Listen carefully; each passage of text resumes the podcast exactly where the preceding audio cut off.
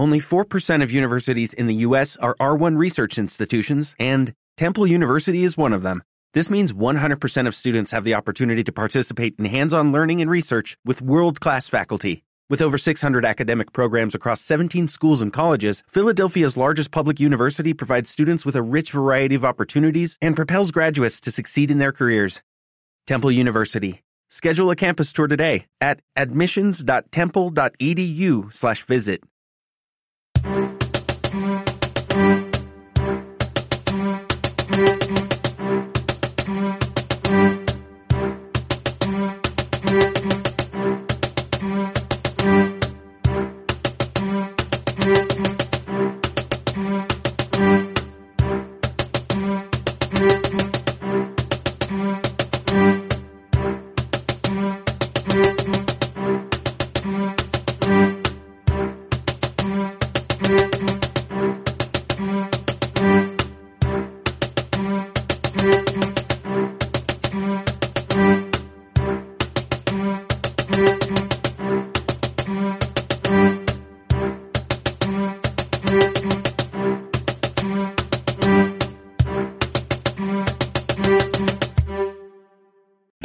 O'Reilly Auto Parts puede ayudarte a encontrar un taller mecánico cerca de ti. Para más información, llama a tu tienda O'Reilly Auto Parts o visita oreillyauto.com.